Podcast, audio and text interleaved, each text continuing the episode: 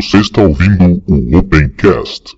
O Opencast é um oferecimento da Dataware Infraestrutura DTI. A Dataware é uma empresa especializada em cabeamento estruturado e atende todo o Rio Grande do Sul e Santa Catarina. Dataware, seus dados em boas mãos.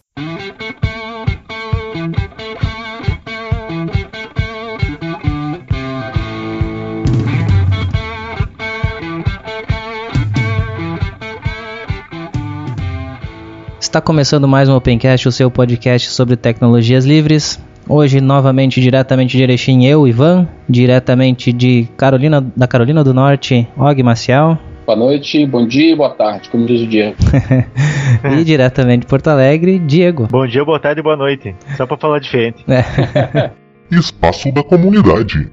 Antes de começarmos o espaço da comunidade, vamos para o momento jabá absurdo. Sim, também temos que fazer o nosso jabazinho, ganhar um dinheirinho aí para pagar o leitinho das crianças e comprar os presentes de Natal. No site vitrinepix.com.br ubunteiro temos promoção, sim, o site todo está em promoção, tem ali descontos de até 35%. Então nós temos lá camiseta Keep Calm and Use Linux, caneca Tux Clássico, caneca Opencast, caneca Kill Bill. Entra lá, faça sua compra e colabore com a gente, que com certeza o Opencast vai ganhar bastante com isso e você vai ficar mais bonito e vai poder tirar onda ali dos seus, com seus amigos com as nossas canecas também. E se tiver alguma estampa, tanto para caneca quanto para camiseta, mande para nós que quem sabe a gente não publica lá e você também pode ganhar um dinheirinho com isso, né? Agora então vamos para os comentários do último episódio, onde nós falamos sobre jogos no Linux. O primeiro comentário é do Antônio Carlos, que diz o seguinte: Excelente tema pro Opencast, muito esclarecedor. Faltou falar das cap capetosas CIS e VIA, essas filhas de Satanás Satanás que ainda são um parto para configurar e com jogos nem pensar. Bom, Antônio, ainda bem que a gente não lembrou dessas capetosas aí que você falou, porque senão ia ser um show de lamentações nessa hora. Já foi bastante a gente falando da Voodoo e falando da Trident, imagina falando dessas maledetas. Wesbiter Batista, ele disse, muito bom Opencast sobre jogos no Linux e ouço também o Geocast e Hackencast, acho que isso vicia, com certeza vicia, cara. Uh, se tiver mais aí, manda. Uh, quem sabe eu boto uma lista depois aí do, dos que eu ouço, né, são 14 os que eu ouço. Ele disse também que jogava muito Perfect World,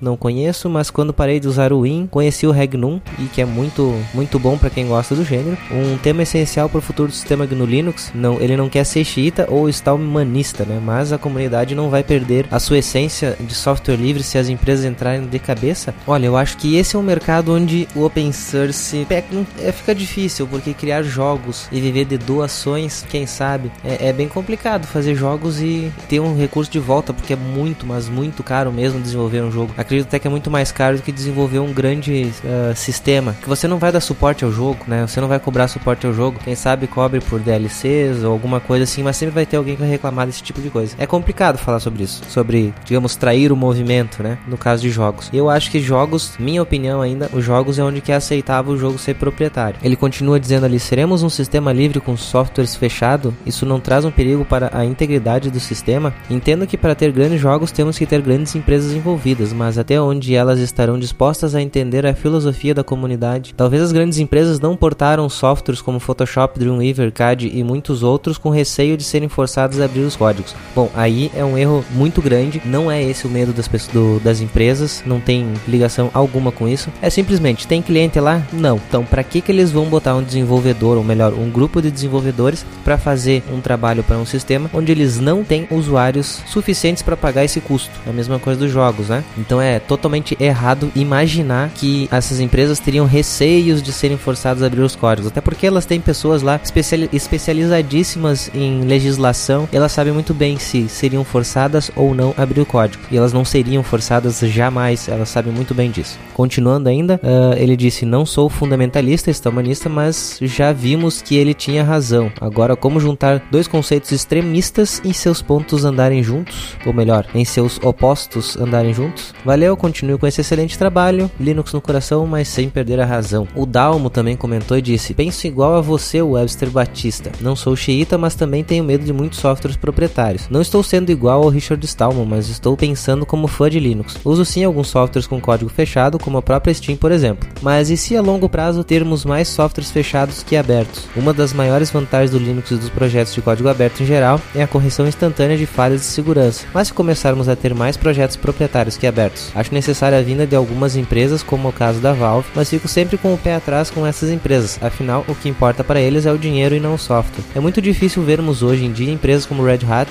que ganham dinheiro, mas não deixam de contribuir com os projetos de código aberto. E aí acho que há um outro. Agora eu falando, não é mais não é o Down. Acho que é outro grande engano. O negócio da Red Hat é ganhar dinheiro, não é fazer software de código aberto. Ela utiliza o código aberto para chegar ao objetivo de ganhar dinheiro. Ela contribui com comunidades open source. Ó, lógico, ela gosta, ela compactua com a comunidade, com os ideias da comunidade? Sim, mas o objetivo dela é única e exclusivamente ganhar dinheiro. Qualquer empresa no universo capitalista que nós vivemos só tem esse objetivo, ganhar dinheiro. Não sejam ingênuos pensando isso, galera. Não existe empresa de software livre que pense em outra coisa senão lucrar. E também temos que ver que não são vários softwares, no caso é uma categoria, são jogos. Outros softwares você consegue manter. Agora jogos é pura criação, é, é eu sei, é difícil até de eu me expressar, mas eu acredito assim, jogos é uma categoria à parte de software. É muito mais difícil você monetizar ele do que com softwares comerciais. Softwares comerciais você vende suporte. Software de jogos você não vende suporte a jogos. O Eduardo Klozowski disse o seguinte: ótimo episódio. Ouvindo as opiniões sobre o GNU Linux e o mercado, mercado de jogos, cheguei à minha opinião. Com abaixo dos desktops para notebooks e mais recente para tablets e smartphones, acredito que para o usuário final ele vai se importar cada vez menos com o sistema operacional.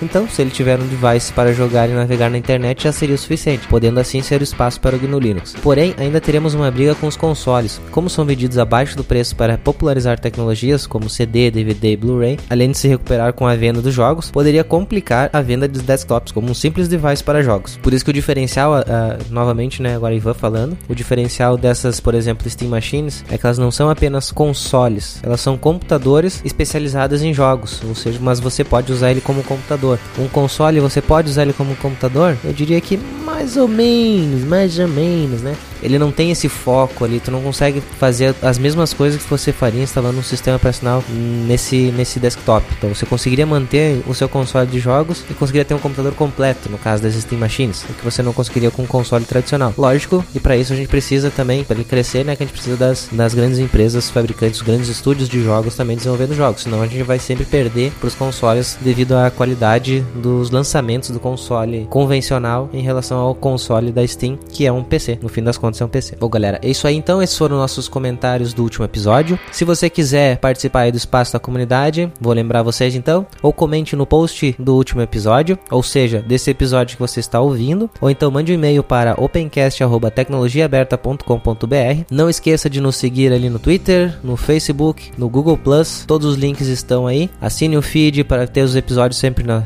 em primeira mão. No iTunes demora mais um pouco, né? Questão de atualização do iTunes, mas também quem quer usar o iTunes aí está disponível para ser utilizado. Como eu disse no início, não esqueça de fazer suas compras. São poucos modelos de camisetas e canecas, mas são bonitinhas, são muito bem feitas. Já comprei algumas, tenho todas as que estão lá, eu tenho aqui em casa. Vale a pena para presentear aí no Natal. Fica a dica para vocês. Agora fica aí com o episódio desta semana. Bom, pessoal, depois de um programa especial aí sobre jogos, que eu acredito que o pessoal gostou bastante. Voltamos a falar um pouquinho de notícias aí, logo teremos mais alguns episódios de novidade. Eu só vou adiantar que a gente vai sair um pouco do mundo Linux, tá? No próximo episódio, mas fica na expectativa. Bom, nesse episódio aí vamos começar com acho que a melhor notícia desse ano, posso dizer assim, que foi a volta do Castalho Podcast depois de muito, muita insistência. Não foi bem insistência nossa, mas a gente foi sempre botando ali um, uma pimentinha para voltar, né, Og? pô, primeiramente, enchendo a bola assim, cara, pô, valeu.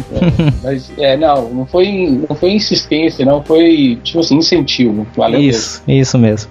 Daí, Og, como é que foi voltar? Cara, foi, foi bacana. Eu, eu, como eu tinha conversado antes assim, com você, eu tive umas ideias, porque, como você sabe, a, a parte mais difícil de fazer um, um, um, podcast é conseguir agendar né, o tempo é. e as pessoas. Então, por exemplo, eu mesmo estou ainda pelejando para arrumar o entrevistado para essa semana. Uhum entendeu? Então até agora não recebi, apesar de ter até assim, arrumei uma pessoa que fisicamente foi lá e conversou com ele, falou assim, ó, oh, o Wally tá te chamando. Uhum.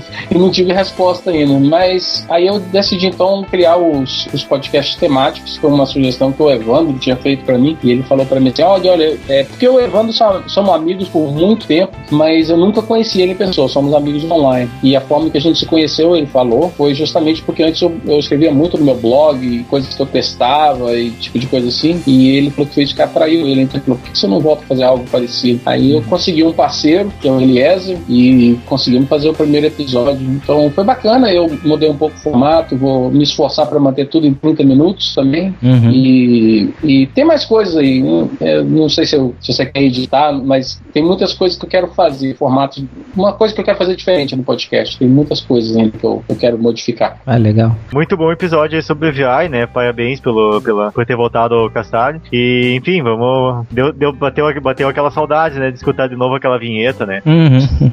Tradicional. É, e tipo assim, só para encurtar, então, uma das coisas que eu quero fazer é eu, eu vou. Eu estou planejando colocar, tirar o, o podcast do site do WordPress, que tá muito lento, tá todo bichado já também, de vez em quando aparece um monte de erro lá, e eu tô querendo colocar ele no GitHub. Então, uhum. eu troquei umas mensagens com o Magno do, do, do outro podcast, do, do. Como é que fala? É Hack. Hackencast? Hacking, é. Então eu conversei com o Magno, troquei umas mensagens com o Magno do Hackencast e ele tá também usando algo parecido, apesar que ele tá hospedando tudo ele mesmo, ele tá manipulando uhum. a máquina. E a minha ideia é jogar tudo no GitHub e, e, transformar as coisas um pouco mais programático, porque esse é o meu mundo, né, cara? Quando eu, eu, eu, eu, escrevo muito código, eu automatizo muitas coisas, então se eu faço dessa forma, facilita para mim publicar os podcasts, facilita para mim também que as pessoas possam participar. Então, imagina só, uma vez que tá tudo no GitHub, as pessoas podem ir lá e editar, criam um for, modifica o que eles quiserem, se eles querem me dar mais links, se eles querem me dar mais exemplos, e aí me mandam um, que a gente chama no mundo do, do GitHub, um pull request, e aí eu posso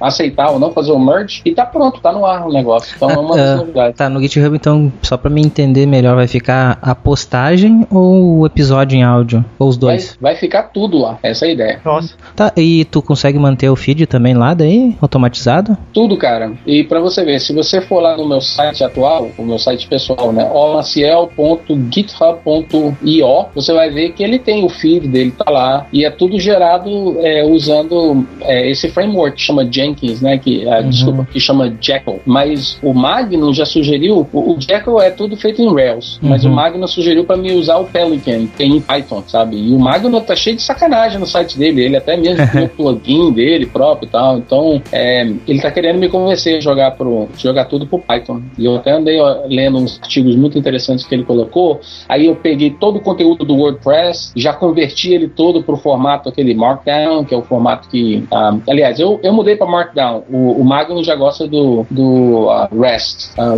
do RST, Restructured Test. Então, é bem bacana, tá? Tem sido assim, se eu tivesse mais tempo nas minhas mãos, acho que eu tava mais adiantado lá. Mas se você for nesse exato momento no castalhopodcast.github.io, né, IO, você vai ver que tem lá o, uma réplica do, do post atual, tá lá. Cara, eu fiquei curioso agora. Fiquei curioso Sim. nisso. Bem diferente, né? Olha, é, tu, e... tu consegue hospedar o arquivo MP3 uh, ou, ou OGG dentro do, do GitHub mesmo, é isso? Olha, dá para fazer, mas eu não vou fazer isso. O, o, o, arquivo vai ficar hospedado no meu Dreamhost. Ah, tá. É, mas é, dá.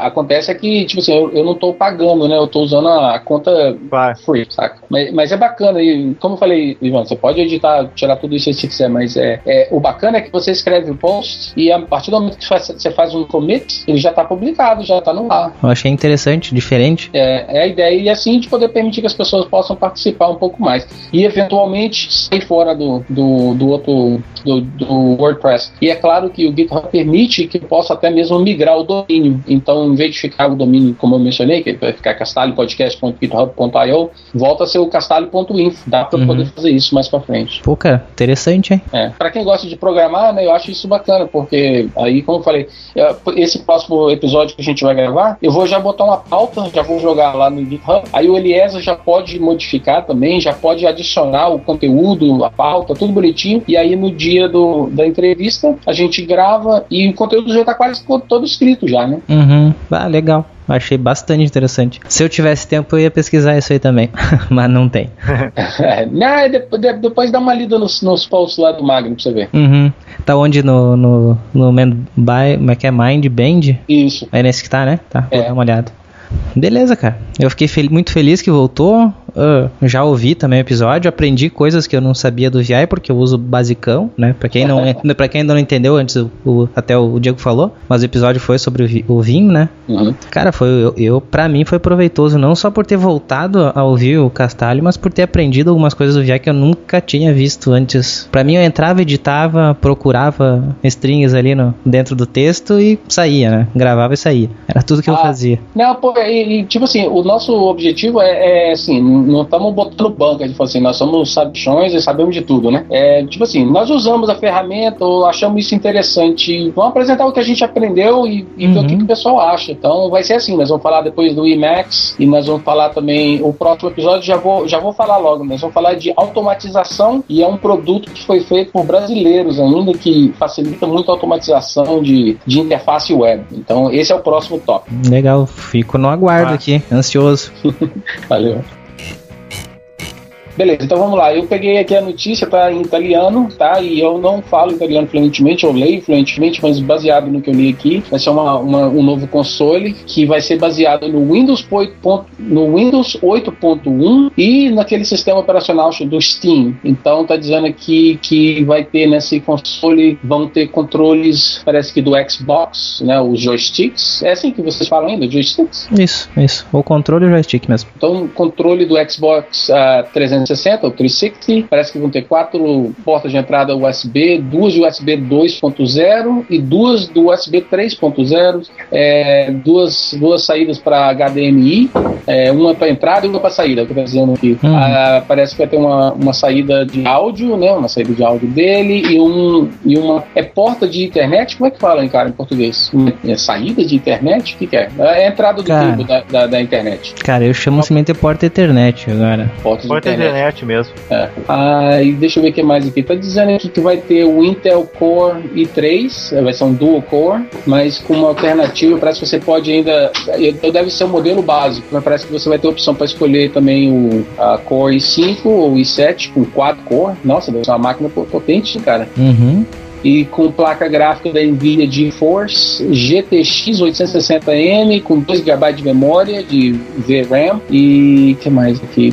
Tem também outras placas de 4, 8 GB, 500 GB. Ah, esse aqui deve ser já de disco, que Sim. pode ter até, né? Olha só, 1 tera, cara. 1 ou 2 tera de, de Um disco. tera e meio. Uhum. O meio tera. Nossa senhora. Não, é Não. 500 GB ou meio tera. Mas 500 GB tá muito bom pra uma máquina assim. Ou pra um console, né? Pois é. Aí tem lá, ó, tem até um videozinho no link, depois se o pessoal quiser dar uma olhada lá, a maquininha toda. Tem aquela caveirinha, aquela. é, O alienígena. caveira, O alienígena. É, bem bacana, né, cara? Bem Tá. Bonita também, né, cara? Não é só, só toda a configuração, ela tá bonita por fora. É, agora, olha, como eu falei, eu não, não falo italiano fluentemente ou leio fluentemente, mas eu queria entender é, o que, que é, qual a mistura que tem de Windows 8.1 e o SteamOS. Como é que Cara, eles é estão que- fazendo essa mistureba aí?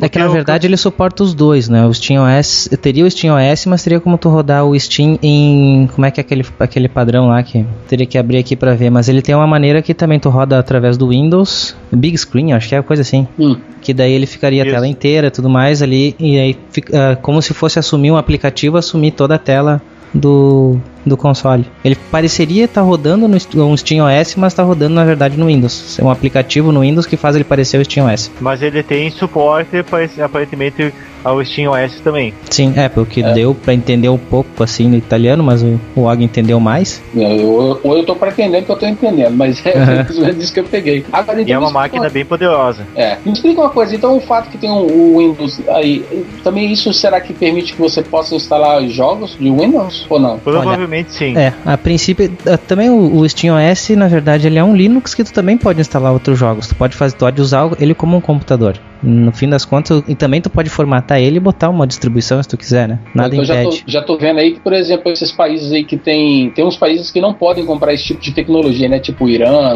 a Coreia do Norte. O pessoal vai querer importar o videogame aí pra depois botar um, outro sistema operacional. pra poder- Uhum. É, é porque ele, ele é um computador. Tu, tu vê ali a configuração dele, ele é um computador. É, A única o diferencial dele é o que ele vem por padrão instalado, né? bacana. E tem ali também o. Até dá pra fazer uma brincadeira, dizer que ele é um Alienware Mini. É, É, É, exato. ver.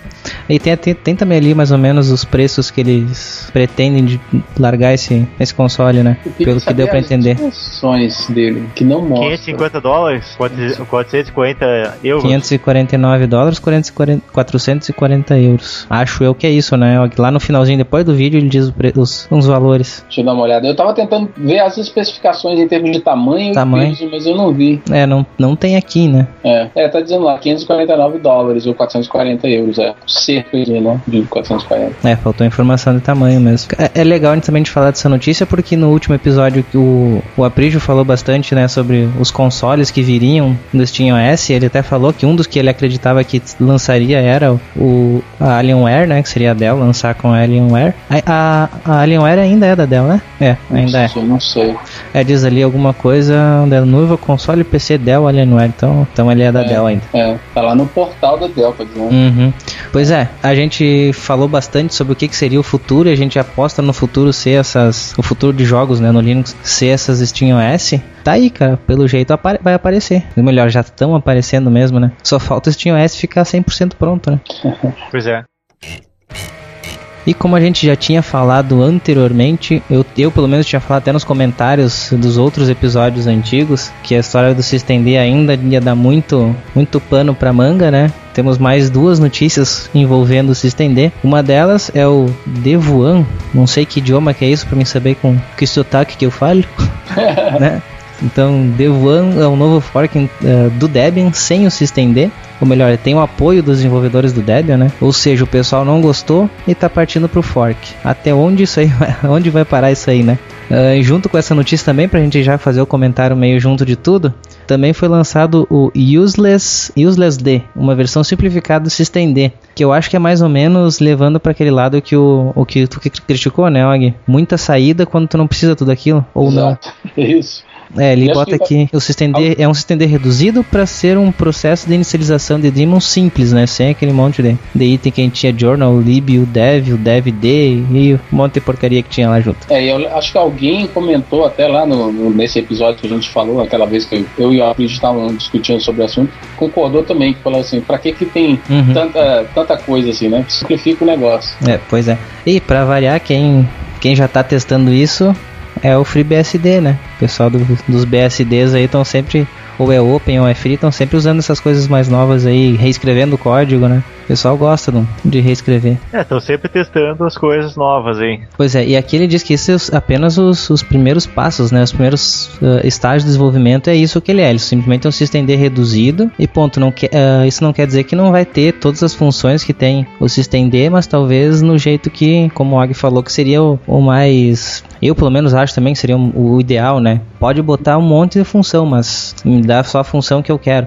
Quando eu quero, ah, me dá a função principal, né? Sem eu ter que fazer um monte de argumentos para me dizer que eu não, o que eu não quero. É. Agora eu tô vendo aqui nessa notícia, me parece porque eles estavam removendo outras coisas também que realmente eu vou confessar que eu não, não conheço, não uso. Agora eu fiquei curioso pra saber, seria interessante saber aí o que, que são essas outras coisas que eles estão removendo. É, é que é, tudo assim é meio, ainda é meio obs- obscuro. Até o pessoal que divulgou, por exemplo, a outra notícia lá do, do fork do que os desenvolvedores do Debian estão apoiando também. Eles, né, seriam aqui um fork apoiado ah, na intenção de juntar seu Slack alguém tu, mas tem aquele negocinho assim no final, segundo o que eu entendi, né? Não, também não tá bem, bem claro esses negócios aí. Eu acho que ainda continua naquela, ainda vai dar muito mais pano pra manga isso daí, cara. Se estender tá longe de, de ter um ponto final e ter uma decisão. Esse ano com certeza não, né? Eu acho que vai mais um semestre aí com a gente falando alguma coisa sobre se estender, alguma É. polêmica. É, é, isso é bacana, né? Quando você vê isso, isso mostra toda a flexibilidade, talvez até o, o que é, é o atrativo muito desse mundo open source, que é,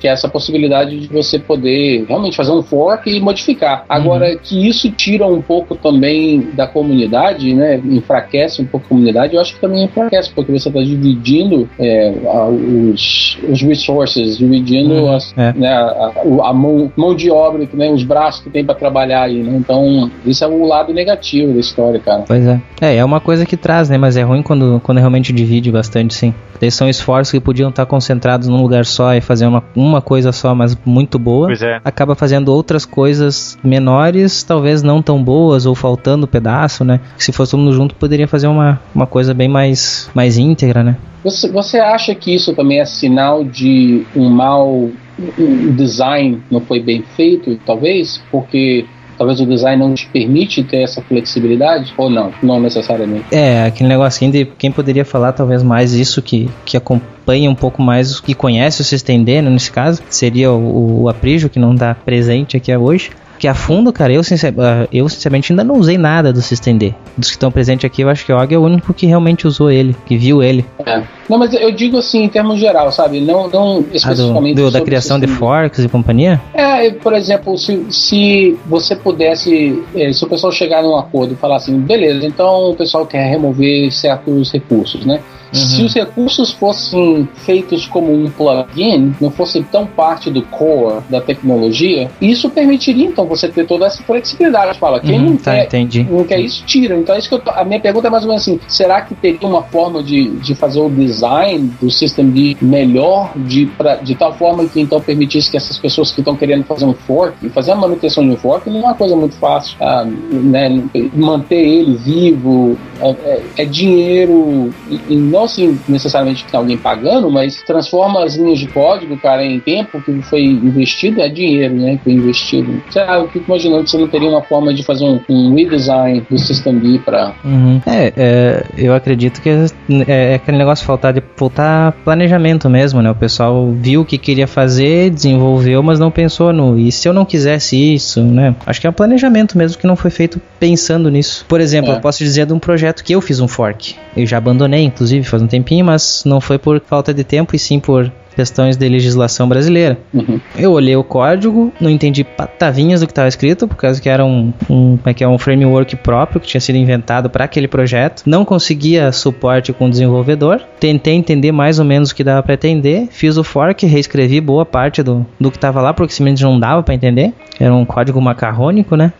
Acabou que depois eu acabei terminando, mas era porque o, o cara tinha feito como? Para ele, né? O software era para a empresa que ele trabalhava ou para um órgão que ele trabalhava. Então não precisava ter sido pensado que ele podia modularizar isso, aquilo, aquela outra coisa. Ele fez para atender o, que ele, o, o, o, problema que ele tinha que resolver. Resolveu o problema que ele tinha que resolver. Mas ele não pensou que o software podia começar realmente a ser usado em massa, né? Como foi. Até hoje eu recebo ainda mensagens do pessoal querendo ajuda para botar a funcionar. Que não tem como funcionar, né? Claro. Mudou muito a versão. O banco de dados é Postgres, estava com uma versão antiguíssima. Tem queries lá que não funcionam mais, teria que reescrever. Uhum. Só que não foi pensado. Até eu mesmo estava já pensando em escrever ele independente de banco e tudo mais, né? Já tinha começado a reescrever assim, pensando que, na verdade, eu vi que muita gente usava. Acho que o pessoal talvez não, não pensa tão bem assim, não. Acho que tenta mais resolver o problema que, que eles têm e acabou. Ok. Só comentando ali mais um, fazendo um comentário meio que off-topic do Useless Day, uh, o símbolo dele é uma pia. Uma pia? Sim, acessa o site ali que eu botei na pauta. Vai, então olhar agora. eu também vou ver, não tinha olhado. The New Project Site. É, é porque é useless. É, ah, são duas pias, ele tá falando uhum. que não, não, tem utilidade. Pô, mas peraí, cara, agora que caiu a ficha aqui, né? É, useless quer dizer sem uso, desnecessário. Uhum. Isso aqui é, é, sacanagem ou é de verdade? Vai saber agora, né? Pois é.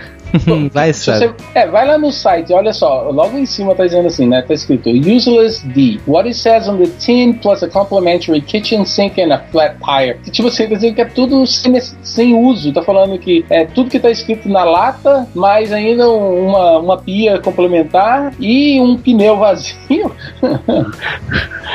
Pois se é. não for, se não for, se for sério, se o pessoal é, é muito bom de piada. É. E, se, e se não for sério, também é muito bom de piada.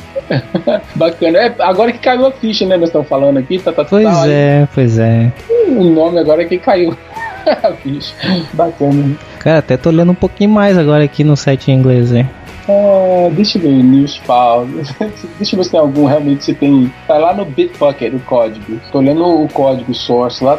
Tem, tem coisa lá mesmo. Bom, pelo menos existe, né? Se realmente funciona. Vamos é. ver se não fomos trollados aí também. É, é mas olha só, se você ver. É, se você. Vou até botar o link aqui pra vocês darem uma olhada se vocês já não estão lá, né? Mas deixa eu achar aqui no Skype. O nome da lista dos, dos autores, o primeiro é um cara, se não me engano, é da Red Hat, e é um, é um, é um cara do System D. Então, isso aqui deve ter sido assim: alguém só pegou um clone do, do código, talvez, e jogou lá pra dentro. Porque não é possível. Se eu não me engano, ele é um dos criadores do System D, esse, esse Leonard Patterson, não sei se é assim que pronuncia o sobrenome dele, mas por que, que ele estaria no Useless? Isso aqui tá com, tá com cheiro e cara de ser trollado, igual você falou. Uhum. Bom, vamos esperar então, né? vamos esperar, não vamos dar detalhes porque nós não temos detalhes e corremos os risco, o risco de já estar tá sendo trollado desde o início da notícia. Exato. Mas faz parte. Então vamos deixar isso aqui aguardando. Bem, uma, mais uma notícia aí, é, indo um pouquinho mais pra parte de hardware. Tem um. Esse blog é novo? É, sim, foi, foi, faz pouco tempo que foi ao ar. Embora tenha bastante conteúdo, o conteúdo foi colocado. Deixa eu ver aqui qual o dia que ele começou. Foi no dia 15 do 11, a primeira postagem. Então é mais uma empreendida do Augusto Campos para poder criar um, um site de notícias bem específicos visando o Arduino. Então, da mesma forma é. que ele tem o BR Linux e o BR Mac, como você falou. É, só que pelo que eu vi aqui, não é só, não é só notícias, né? Na verdade, ele está numa empreitada de aprender. É, ele está aprendendo Arduino, aprendendo eletrônica em geral, e ele está postando todas as experiências dele aqui, desde onde ele vai comprar as peças até o que ele vai fazendo, né? Porque ele, como ele, ele mesmo diz, ele é um geek que não não. que nunca foi para esse lado da, da eletrônica, né? Ele sempre ficou só no, no, software e ele sempre teve curiosidade nisso, né? Aqui, ó, ele tem eletrônica tem, na prática. Sou coisa... um geek que nunca aprendeu eletrônica, mas estou prestes a corrigir essa lacuna na minha formação e me divertir ao mesmo tempo, né? e é bem interessante que tem, tem ele pega bem do, bem do básico, do básico, do básico sim, mesmo. Sim, pois é, é o passo a passo dele para aprender que ele tá passando aí. E eu vou aproveitar bastante, porque eu tô com um Arduino aqui que eu não sei o que eu faço com ele cheio de componentinho que eu não sei nem o que eu vou fazer com ele. Então eu já vou começar a aprender junto. Olha, já queimou coisa aqui pelo que eu via. eu tô vendo um negócio aqui com marca de queimado. Deixa eu ver o que que ele fez. Mas que tudo isso vem acompanhado de sustos e às vezes de prejuízos, né? Então é queimou alguma coisa mesmo. Pois é, então Augusto Campos, mais um BR alguma coisa, né? Ele já tinha então o BR Mac, BR Linux e agora o BR Arduino.org. É, eu, cara, bem, bem interessante a iniciativa dele. É um negócio que tá bem na moda, né, cara? Usar Arduino, Raspberry, o pessoal tá usando bastante esse, esse tipo de, de hardware. É, e, tá, e, parece que ele tá aprendendo a programar em C também, né? Vai ser mais vai ser mais mais. Eu teria que ler tudo, eu vou começar a acompanhar agora, na verdade, fazer um passo a passo que nem ele, cara. A linguagem do, do Arduino, tu diz, uh, Og? Foi? Tu diz a linguagem do Arduino? Não, a linguagem para programar, tá dizendo aqui. É, parece ser C mesmo, que tem, que tem umas bibliotecas .h. Onde é que vocês estão vendo o código? Que eu não tô vendo. Tem aqui na última matéria dele, tem, um, tem umas screenshots aí com um pouco de código. Isso. Ah, que eu tô de trás pra frente. É, ele tá dizendo aqui, ó. Já criei e mantive, já criei e mantive muitas bibliotecas na vida, mas no caso do Arduino, eu tinha um problema no meu caminho. Nunca programei em C++ antes, e esta é a linguagem que serve como base a estruturação hum. do código para Arduino. Sim, sim. Aí tem um link aqui dizendo que tem um tutorial oficial explicando como criar uma biblioteca para Arduino. Ah, então quer dizer que eu vou ter problemas, cara, porque C, eu programei bastante C, mas C 11, C++ foi pouquíssimo. É, tem muito tempo que eu não mexo com C++, mas dá pra, dá pra ler isso aqui. Dá, dá, vou ter trabalho. aprender, porque eu usava C++ só pra fazer C in e C out, mais nada. eu exportava um monte de, importava um monte de biblioteca só pra isso, né? Ah, bacana. Então vou desejar boa sorte pra ele nessa empreitada aí. Pois é, vamos tentar chamar ele qualquer dia também pra falar um pouco sobre isso, né? Pode crer. Com certeza ele vem, cara. Mas vou, vou, vamos entrar em contato com, com o Augusto aí. Como tu disse, Nog, sucesso nessa nova empreitada vocês viram, repararam lá no, no cabeçalho do, do BR Arduino? A plaquinha com os LEDzinhos acendendo? Piscando lá, Sim, uhum. É legal que tem uma matéria que ele diz, né? Se um LED tá ligado, ele vai apagar. Uma hora vai apagar. Bom, então, continuando nossas notícias, temos algumas notícias que valem mais a menção, até porque elas já foram, já tem uma certa idade, né? Onde hoje tem um, quase um mês aí de lançamento, já, já tem bastante idade a notícia, mas vale a menção do Ubuntu 14.04 sabor mate, LTS. Pois é, eu já ouvi falar uma vez que era realmente mate, que era do, do nosso chimarrão aqui do Rio Grande do Sul, cara. Não sei se é, se é verdade isso, e não mate. Tem alguns que falam mate, né? Seria realmente sabor mate em eu homenagem. Mate, eu falaria mate. Sim, sim. Pois é, mas eu ouvi falar que não, que realmente é. Eu não sei se é o do Rio Grande do Sul, mas seria o chimarrão mesmo. Seria o mate que nós, nós tomamos uhum. para os nossos lados aqui. Até vou ter que confirmar essa. essa se, eu, se eu tiver a confirmação disso, eu boto o link no, no post. Que seria isso, bom, mais uma versão oficial do, do Ubuntu, né? O sabor oficial do, Mu- do Ubuntu, que é uma outra interface. Ah, o Mate, o Mate por si é uma interface, né? Sim, ele é uma interface. Ele é um fork do Gnome 2. É, e eu tô vendo aqui que, se você olhar na nota, né, nós estamos falando da versão 14.4, né? Isso, que é a versão 14.04. LTS. É da erva mate. É, eu tenho quase certeza. É, Não, exatamente. Aqui, ó. Aqui, ó. Só achar. Olha bem no finzinho da página. Vai lá no fim da página. Uhum, exatamente ali, ó. É do Mate mesmo. É, e é da mate. É do, do chimarrão que a gente toma aqui no Rio Grande do Sul. É, Sub- tá, na- a nativa do, da América do Sul. é. Opa, te- vou ter que usar, cara. Vou começar a usar só por causa que é mate. Mate é bom.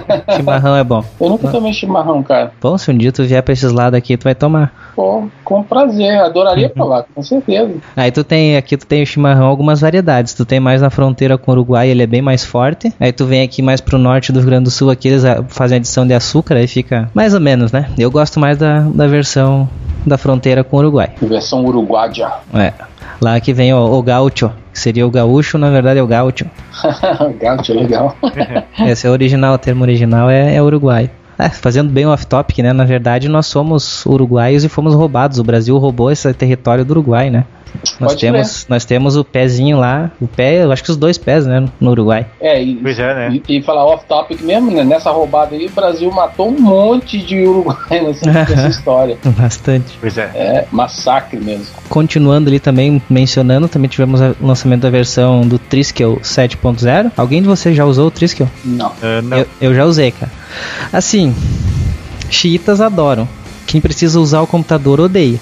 Porque, olha, cara, apanhar pra botar a placa Ethernet funcionar. Então imagina a wireless, né? Cara, foi, um- foi uma briga, cara, de uma tarde inteira pra fazer uma coisa simples, que qualquer outra distribuição fazia, mas conseguir pegar o, o, o firmware correto, botar, aplicar ele, cara, foi um parto. Eu sei que tem gente que vai falar que eu sou noob, mas, cara, eu quero usar o computador, não quero ficar sofrendo na frente dele. E com o Tris, que eu, era a versão 6 que eu testei. Foi muito sofrido, cara. Funciona, depois que tu faz, botar ali, funciona, beleza. Lógico, tem às vezes algum probleminha com o driver de vídeo, aquele negócio é driver, o problema dele é driver. Ele usa só o que realmente é, é open source, né? Então ele é o, o- pelo Richard Stallman ali, ele, ele aprova, né? Approved by Richard Stallman, mas cara, é sofrido. Tu tem que ter muita vontade pra usar ele. E por último, nós temos, por último, desta sessão de notícias, tem mais notícias depois, né? Mas por último que nós temos também o Ubuntu para telefone celular, né? Parece que estão entraram em um acordo a, a Meizu e a Canonical e anunciaram que vai chegar em 2015, no início de 2015, o primeiro Ubuntu Phone né, em um aparelho rodando já saindo de fábrica, mas também não deram detalhe nenhum de quando vai ser, qual vai ser o aparelho. A única coisa que a gente sabe é que vai ser ah, vendido inicialmente na China e na Europa, sem nenhuma perspectiva de chegar aos Estados Unidos e no Brasil, né? O Brasil não deve estar nem na, na pauta deles ainda, eu acho. Ah, provavelmente não. Nos Estados Unidos talvez esteja na pauta, mas eles não falaram nada sobre isso. Eu não sei, vocês É, tão- têm expectativas da chegada desse celular, cara? Olha, eu acho que não, porque, poxa, o mercado aqui, cara, ou é. Ou você vai usar o, o iOS, ou você vai usar o Android. Eu duvido, cara. Uhum.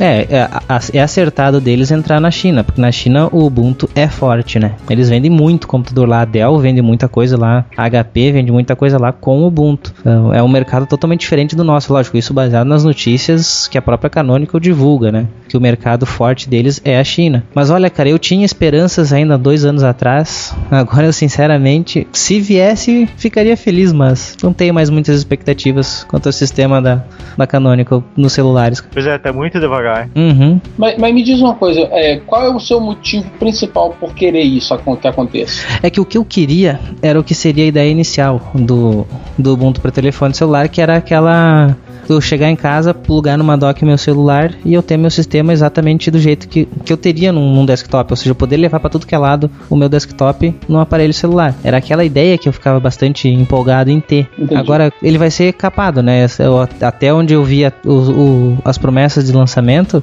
é só a versão mobile, lógico que vai ter a, a, a mesma interface, mesma, o mesmo código que tu vai ter no Unity 8, vai ser no celular e vai ser no desktop, mas né, não, não vejo um atrativo para usuário isso. O caso do Pois é. dock seria um diferencial, né? Algo que os outros ninguém tem. Entendi. É, isso do dock é mais fácil aparecer aplicativos bons e matadores para tu botar no, no, nos smartphones atuais, para tu conseguir fazer alguma coisa de trabalho do que seria aquele mesmo trabalho que poder fazer num, num computador desktop e é, sem, só que sem ter o dock, né? E em caso tu ter uma outra máquina sincronizada via software para poder para poder é, resolver essa questão, né? Uhum. Muito ou através de nuvem ou através de só de de alguma forma tem que ter internet para poder pra essa Uhum. coisa funcionar. Ou Sim. sincronismo quando chega em casa. É que se fosse, ó, se fosse daquela outra maneira, imaginem vocês. Hoje eu saio pra tudo que é lado com uma mochila com um notebook nas costas. Eu sairia simplesmente, é. eu acho que eu sairia com a mochila ou com uma mochila até menor só pra levar ferramentas que eu preciso, é um crimpador de cabo, uma chave Phillips, tá? esse tipo de coisa que eu acabo precisando carregar. Mas o notebook, aquele peso de 2 kg que eu teria, eu não precisaria, estaria com o computador no bolso. Eu chegava em qualquer lugar, plugava num dock e tava, tava pronto. Ou na mochila junto com a ferramenta e a dock, que eu só ligava é. no monitor eu precisava ter um monitor em cada local só. Que isso eu tenho hoje, seria fácil pra mim fazer, né? Então isso seria realmente um diferencial que talvez faria com que o sistema engrenasse. E mesmo assim para um nicho de mercado, né? Não é pra todo usuário que isso seria, seria é. válido. É, o mais próximo que você tem disso hoje é tu pegar. Tem alguns smartphones que, que tu pode plugar ele numa HDMI. É. O mais próximo que você chega de ter isso aí é, é isso. Isso aí então. E a última notícia é que saiu o Firefox 34, versão 34, que vem com o plugin Free Video Calling. É, aparentemente o plugin que utiliza o WebRTC. É, se não me engano, o Web- o WebRTC ele já estava implementado, né? Ou, ou só Sim, agora já. que saiu. Não, ele já tinha, já tinha testado algumas aplicações que Já usavam. estava, né? Isso, já faz umas têm- versões. Eles têm alguma coisa a respeito do WebRTC, mas eu não sei o que, que eles querem, o que, que quer dizer, né? E é uma versão que traz que, tra- que traz a, a- que tem aquela versão para desenvolvedores, né? Então tem a versão 34 para desenvolvedores e a versão 34 para o usuário final. Ela tem uma IDE eh, melhorada para fazer aplicativos que permite fazer aplicativos com- bem aos moldes do- dos aplicativos HTML5 do, do aparentemente bem parecidos ao- aos aplicativos do Ubuntu, né? Que são HTML. Uhum. Uh, que permite fazer uma janelinha menor com, com, com- sem, sem ter toda aquela estética do, do navegador, né? Por exemplo, um player de música uh, com uma janela diferenciada. Uh, Uhum. Ele permite fazer esse tipo de esse tipo de interface. E possivelmente ele deve estar preparado para gerar uma interface para mobile também. É, eu vi que tem alguma coisa aqui do Firefox, tem o simulador do Firefox OS, Ah, isso, é, isso é bom. aqui para tem Simulador. um negócio para deploy e teste de aplicações do Firefox OS, né, no simulador. Antes tinha como tu fazer isso, tinha um plugin que tu instalava que fazia o, o simulador, né? É, o pessoal está facilitando uh, o desenvolvimento para Firefox OS, né? Uhum. Ele não tem as ferramentas que foram falado lá do Firefox Developer Edition? É, são essas ferramentas Eu que acho tem ali, que né? essas ferramentas principais ficam no Developer Edition e apesar que boa parte delas deve estar, deve estar também na versão 34 para o usuário final, mas eu acho que o foco mesmo da Web da Developer Edition é, é ter as mais ferramentas, mais Uhum, sim, não seria o- mesmo o então. ferramental necessário para trabalhar. E, e para quem vai só utilizar o navegador, quem é usuário, fica com a versão normal, né? Claro, Sim. tem, tem ferramentas para poder fazer alguma verificação, para fazer alguma análise, alguma coisa assim, mas o, o trabalho pesado é feito no outro lado. É, tem um É. negocinho aqui de só pra agradar os olhos, que é a mudança de, de temas que fica mais, mais fácil, né? É, melhorar a questão dos temas aí, né? Uhum. A usabilidade dele para trocar os temas, né? É. E tá realmente Olha, bastante bonito. Eu, eu, eu acabei de instalar aqui a versão 34, né? Então tá, e tava olhando aqui as notícias. Então, primeiro, né, eles têm esse, é, esse, esse novo recurso que permite você fazer chamadas de vídeo, de áudio, sem ter que usar nenhum plugin. Uhum. Você tem que habilitar, então não está habilitado por padrão. Eu estou procurando justamente qual é o setting aqui para mim poder modificar ele agora. Uhum. É, eu sei que eu já fiz isso daí, porque eu tenho já habilitado, então faz tempinho que eu botei. Você se lembra qual é o nome do setting para me Hum, procurar? Não, não, faz tempo já que eu fiz isso. Eu procurei pelo Hello, porque está dizendo aqui que é o. É- isso. mas eu não achei nada aqui como um Hello. E a mudança mais perceptível para o usuário final é que o buscador padrão não é mais o Google, é agora é o Yahoo, porque fechou- acabou o contrato deles com a parceria deles com o Google, né? Poxa, você podia ter ido pro DuckDuckGo, né? Pois é, né? Mas aí vai ver que o pessoal da Yahoo fez alguma proposta Financeira, né? eles, né? Com certeza. É, aí tá dizendo aqui, né?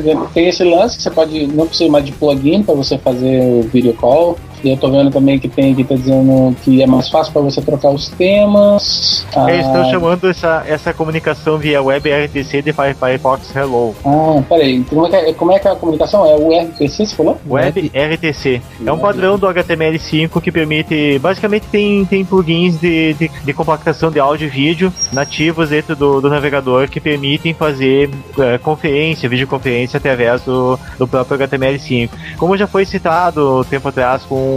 Como é que é aquele site, a Peer-In? A Peer-In.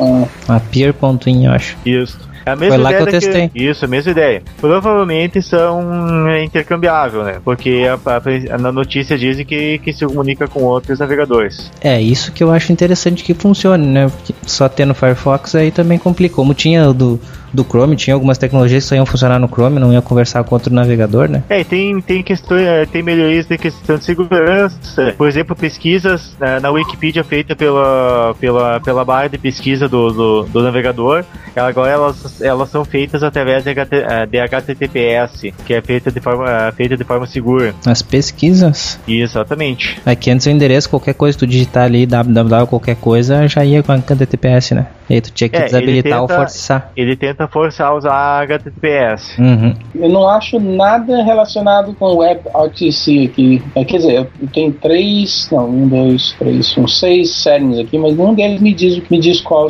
escutar, ah, qual habilitar. Hum. Vamos ver se eu acho aqui. É, e tem algumas questões da HTML5 que foram implementadas, que não, não, não estavam implementadas na versão 33, então estão, ainda não está 100% do HTML5 implementado, então estão estão aos poucos implementando essas, o padrão. Como nenhum navegador está 100% né, no HTML5. É, realmente eu queria ver se eu descobria, só para poder experimentar. É, não achei também aqui onde é que tá. Eu sei que eu fiz isso uma vez. um link. Não acho mais. É, deixa eu ver aqui. Achei um link, outro link que fala especificamente sobre isso. Aí você pode selecionar os seus contatos do Google Account, aí ele vai automaticamente adiciona todo mundo. Pois é, tudo que eu leio fala sobre isso, mas nenhum como que tu habilita todos os settings que eu achei que apareceram com o RTC, eles em si não me dizem nada. É, o meu aqui tá atualizando, eu tava com a versão 29 ainda. Ô louco.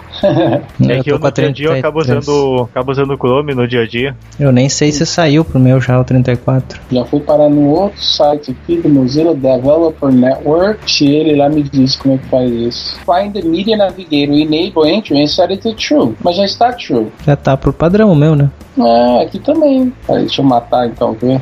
Tools, Downloads, Firefox. Vou iniciar aí pra ver se tinha que fazer algo. Não, não sei. Tem que ficar por outra hora então. Bom, fica então a dica para quem quiser. A gente vai deixar esse link ali pro pessoal poder observar, né? Se tá com a opção. E, sei lá, a gente pode testar no Appearin, mas, não agora, mas não agora, né? Agora uhum. a gente não uhum. consegue testar porque a gente já tá com o microfone bloqueado. É, tranquilo. Mas vamos testar e na, no próximo episódio a gente fala sobre a nossa experiência sobre, com, com ele. Quando eu usei a outra vez, ainda com as versões antigas do Firefox, estava legal, funcionava bem. Eu até fiz videoconferência com no trabalho também, funcionou tranquilo. Só que era uma só pessoa que eu, que eu tinha adicionado, mas isso acho que é mais dependente de banda mesmo.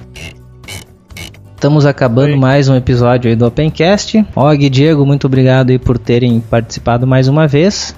Og, muito obrigado por ter voltado com o Castalho Podcast. Eu acho que isso fala em nome de muita gente que está ouvindo a gente. obrigado você, cara. Citando um outro podcast que eu escuto aí, uh, agradeço, agradeço ao download do, do ouvinte aí, né? Pra, por, ter, por ter acompanhado esse podcast, ter escutado até esse momento, né? Ter aguentado a gente falando até agora, né? e até o próximo episódio. E, claro, agradecendo o Ivan e o Og Maciel também. E obrigado, Ivan. Obrigado, Diego. Obrigado a todos vocês que estão prestigiando o podcast aqui, deixando aqueles comentários comentários muito bacana. Vou ver se eu consigo responder alguns ainda. E se Deus quiser também, vou ver se eu boto mais um episódio do Caçado Podcast esse, fim de semana que vem é, sobre um, um, tema novo. Obrigado. Beleza, então. Obrigado a todos que ouviram também e até o próximo episódio do Opencast.